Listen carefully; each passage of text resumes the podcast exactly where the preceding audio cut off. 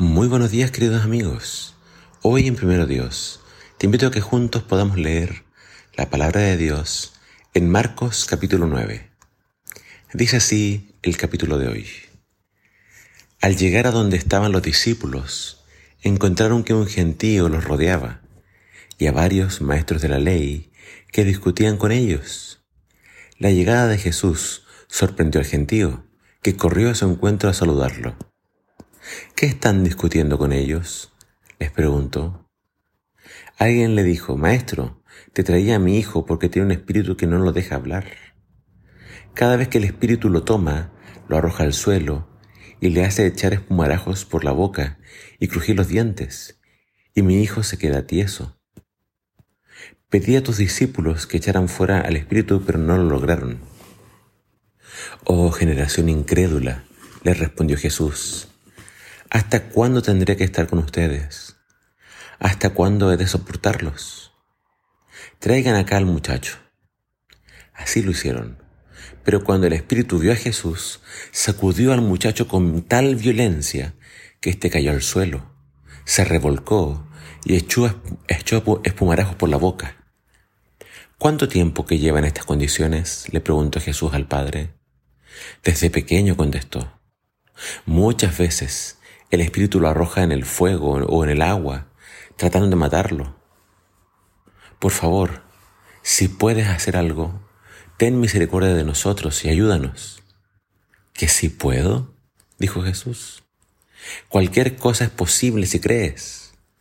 Al instante el Padre exclamó, Creo, pero ayúdame a no dudar.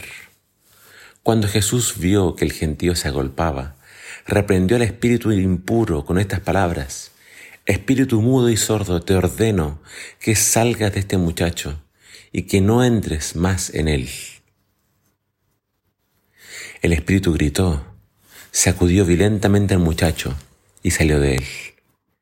El muchacho quedó inmóvil como si estuviera muerto. Por eso muchos decían, está muerto. Pero Jesús lo tomó de la mano y con la ayuda perdón, y con su ayuda, el muchacho se puso de pie. Cuando Jesús entró en la casa, los discípulos le preguntaron en privado, ¿por qué no pudimos echar fuera a aquel espíritu? Esta clase de espíritus no puede salir sino por medio de oración, le respondió Jesús. El contexto de esta historia la hace muy especial. Ocurrió después de la transfiguración de Jesús, es decir, mientras Jesús le revelaba su gloria a tres de sus discípulos. En lo alto de la montaña, abajo, el resto de sus discípulos estaba luchando por expulsar al demonio de un muchacho. Mientras Pedro, Juan y Santiago escuchaban la voz del Padre Celestial, el resto de los discípulos se estaba enfrentando a Satanás. Pero qué contraste. En la cima de la montaña, la gloria, y en el pie de la montaña el infierno. Y aunque los discípulos habían recibido autoridad para expulsar demonios, esta vez no pudieron expulsarlo. Los líderes religiosos aprovecharon la oportunidad para increparlos. Quizás con preguntas teológicas, quizás con, qué argumentos vinieron a, vinieron a discutir. Y apenas llegó Jesús, todos se alegraron. ¿Qué podemos aprender de esta historia? Número uno, Jesús preguntó, ¿qué están discutiendo con ellos? En otras palabras, a ustedes mis discípulos, yo no los quiero ver discutiendo.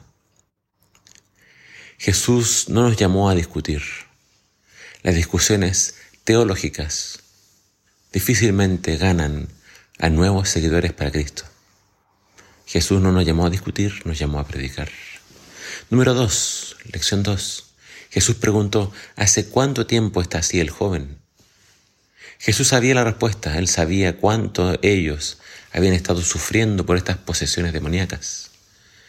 Esta pregunta tiene por objetivo hacer reflexionar al Padre en todo el sufrimiento que esta situación les había causado, y a la vez espera obtener del Padre alguna declaración de fe.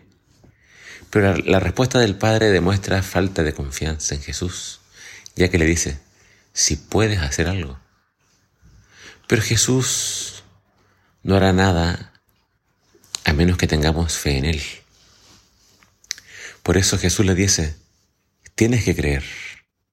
Jesús puede, Jesús es todopoderoso, pero tenemos que creer en Él para que Él pueda obrar en nuestro favor. Al que cree, todo le es posible. Lección 3 y última. Esta clase de espíritu solo puede salir mediante la oración. No solo al padre del muchacho le faltaba la fe, también a los discípulos. Les faltaba confianza en Dios, les faltaba fe, les faltaba más oración.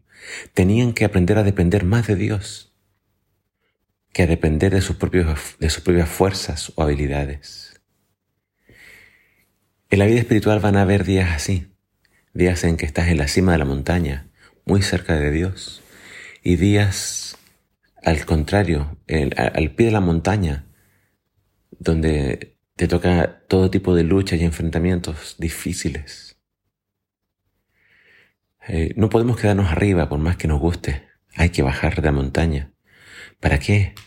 Para servir, para trabajar para el Señor.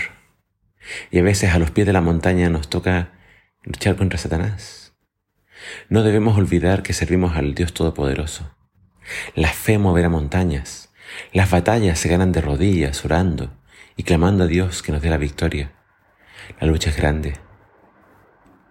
Pero más grande es Dios, más fuerte es Dios. Y si Dios está con nosotros, ¿quién contra nosotros?